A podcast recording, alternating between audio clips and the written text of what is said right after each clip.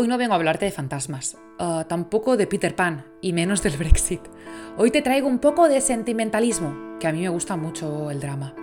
Vengo a hablarte de animales, porque déjame que te diga, pero esta ciudad, aparte de los políticos, tiene animales que tienen muchísima historia, y esa sí que vale la pena contar.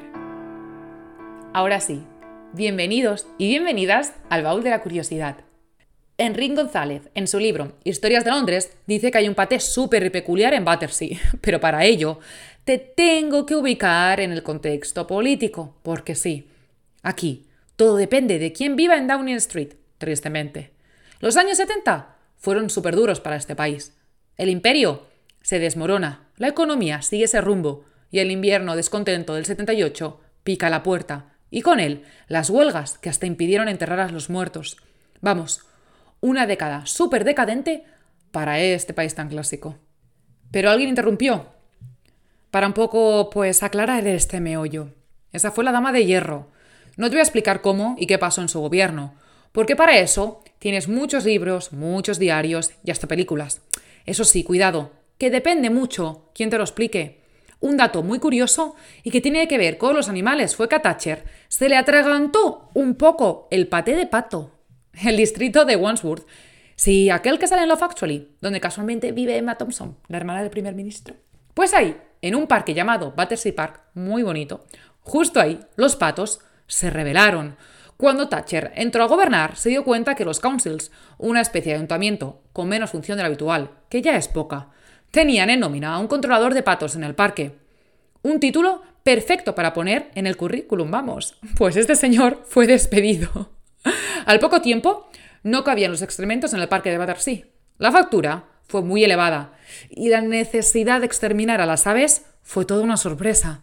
Pero un Tory, muy inteligente él, dijo que todo quedaría cubierto gracias al paté que sacarían de esos patos. Pobres patos, ¿qué culpa tenían ellos? Pero la anécdota queda ahí. A rey muerto, pato puesto.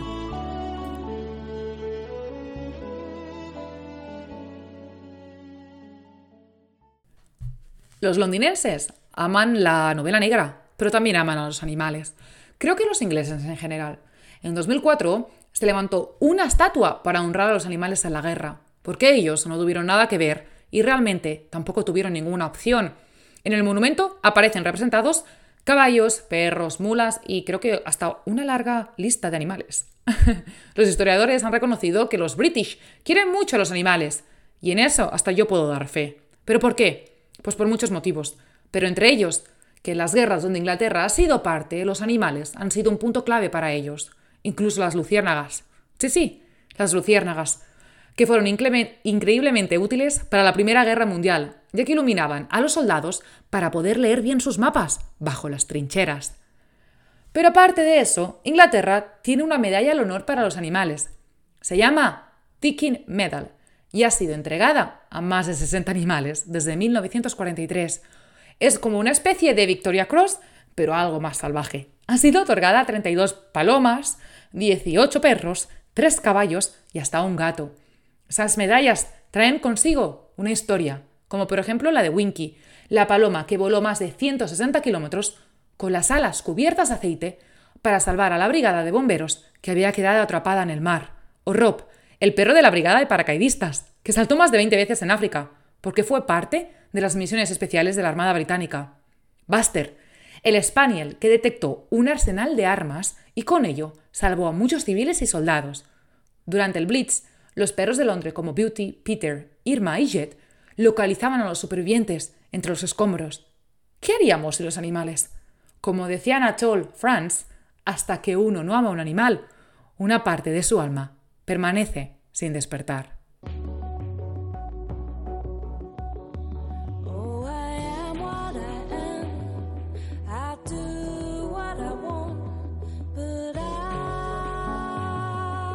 Londres es la ciudad más pet friendly de Europa. Este ranking se basa en los muchos veterinarios que hay en la ciudad, en el clima, en el clima, en el clima, eh, en la sociedad, entre otros y hace que Londres sea la ciudad con la bienvenida más cálida para los animales domésticos.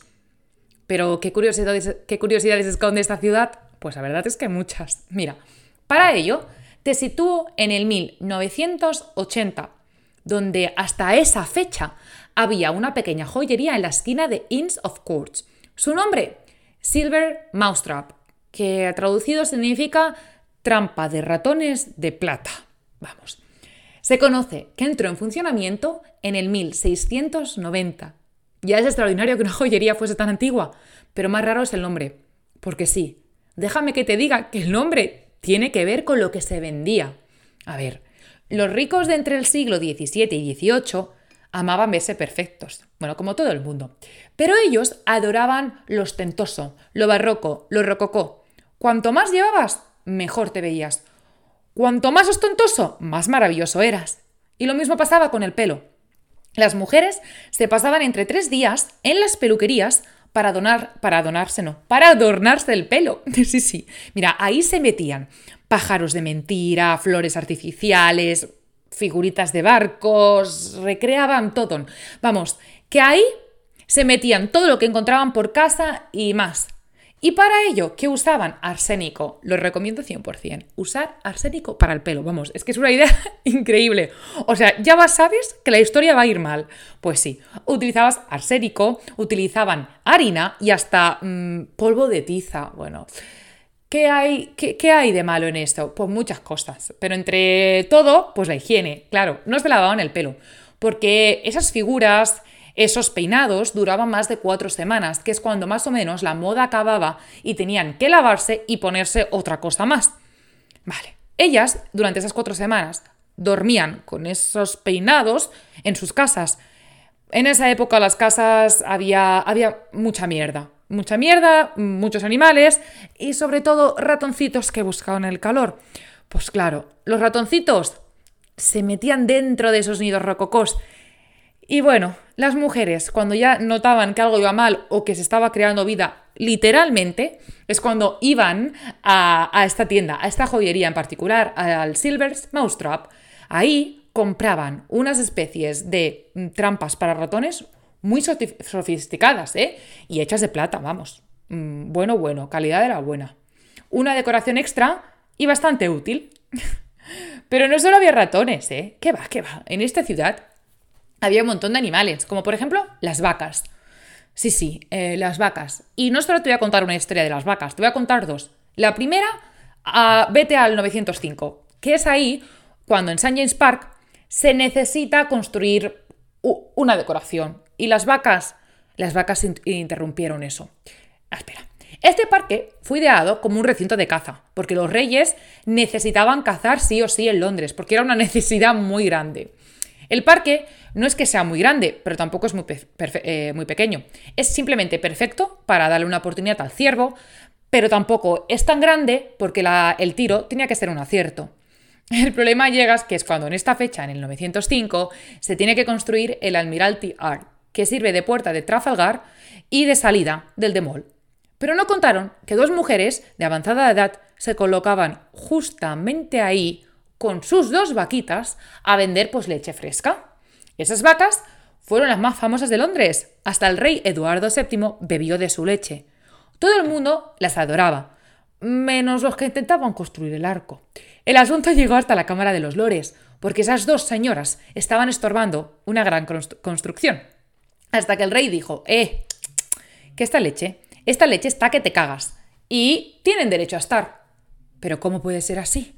Pues que tirando del hilo, se tirando del hilo, eh, eh, del hilo, he dicho, ¿es del hilo o del hilo? Bueno, tirando del hilo, se dieron cuenta de que las instalaciones de ese parque había un largo historial de venta de leche fresca. Y es que esas vacas tenían el derecho de permanecer. Aceptaron, pero con la condición de cuando falleciesen esas dos señoras, la tradición y su derecho serían con ellas. Pero no fue así. Aunque en el 1920 la última de las ancianas se fue, la tradición no. A día de hoy, en St. James Park, encontramos un kiosco que utiliza ese mismo derecho.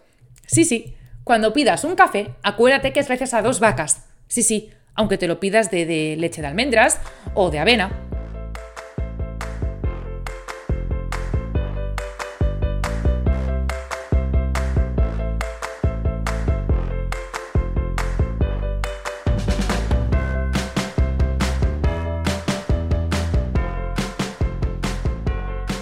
La siguiente historia también tiene que ver con las, con las vacas. Esto sucede en el 1930. Porque sí, estas vacas también volvieron locos a los londinenses. El primer bloque de pisos construido en el mundo fue entre Waterloo y Charing Cross Bridge.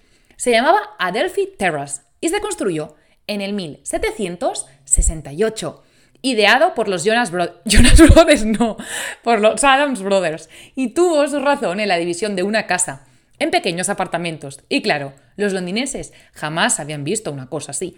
Poco queda de esa maravilla, ya que en el 30 muchos fueron demolidos.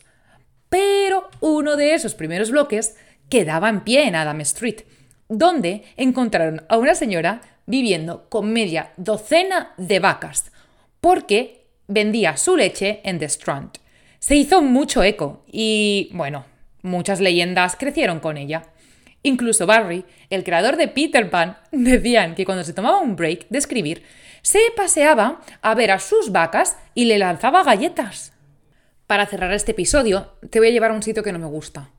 Sí, sí, has escuchado bien, un sitio que no me gusta. Porque Londres no es perfecto, porque tiene zoo.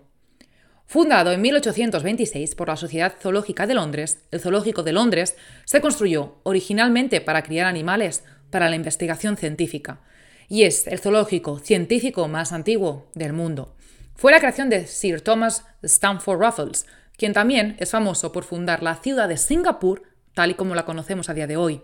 Durante los primeros 20 años, solo los becarios de la Sociedad Zoológica pudieron ingresar al zoológico, y no fue hasta 1847 que el zoológico se abrió al público.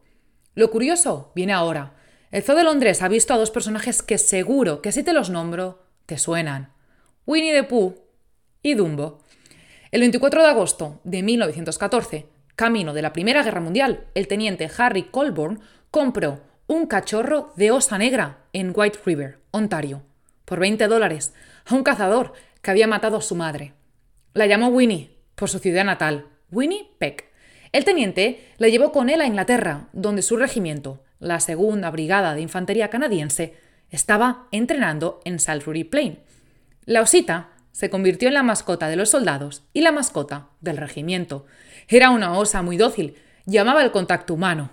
Fue dejada en el zoológico para su custodia el 9 de diciembre de 1914 por el teniente Colborne, cuando su regimiento fue a luchar a Francia. La intención original del, teniente era llevarse a Winnie de regreso a Canadá, con él cuando terminara la guerra. A menudo la visitaba en el zoo, cuando estaba de permiso de las zonas de batalla en Francia. Sin embargo, cuando terminó la guerra, el teniente donó a Winnie al zoológico, en agradecimiento por el cuidado que se le había brindado en esos años, y en reconocimiento de que Winnie se había convertido en una de las favoritas de los visitantes. Y sí, fue una de las favoritas, el autor Alan Alexander Mine y su hijo Christopher Robin venían con frecuencia a ver a Winnie. Mine decidió ponerle su nombre a su personaje de ficción, Pooh Bear, y así nació Winnie the Pooh. En 1865, el Zoo de Londres se convirtió en el hogar de un elefante macho africano llamado Jumbo y fue la inspiración detrás de la palabra que ahora se encuentra en el diccionario inglés que significa extremadamente grande. Con un crecimiento de 11 pies de altura, Jumbo fue todo un espectáculo para la vista y atrajo a cientos de visitantes al zoológico durante su tiempo aquí. Cerrando ya este capítulo, tengo muchísimas ganas de abrazar a mi gatita. Ella es arisca, pero es amorosa a la vez. Ah, tiene nudos en el pelo y tres pecas en la nariz. Supongo que será verdad de eso de que los animales se parecen a sus dueños. Pero yo no soy su dueña, ¿eh? No lo somos de ningún animal. Ellos son libres, pero en el mundo donde vivimos ni lo somos nosotros, y menos lo son ellos. Mi gata deja de vivir a mis padres con ella en su casa, en su jardín y hasta en su sofá. Y es la reina. Y es la que me despertó, hará cuatro años, el alma. Muchísimas gracias por escucharme, gracias por escuchar el episodio número 6 de este podcast. Y bueno, ahora hacemos un parón para las navidades y te prometo llevarte por un mar, por un mar y en un barco muy especial. El barco, el Titanic. Y la historia, esta historia no te la contaré yo, esta historia te la contará otra persona. Pero hasta entonces, espera. Ah, y feliz Navidad. Y gracias.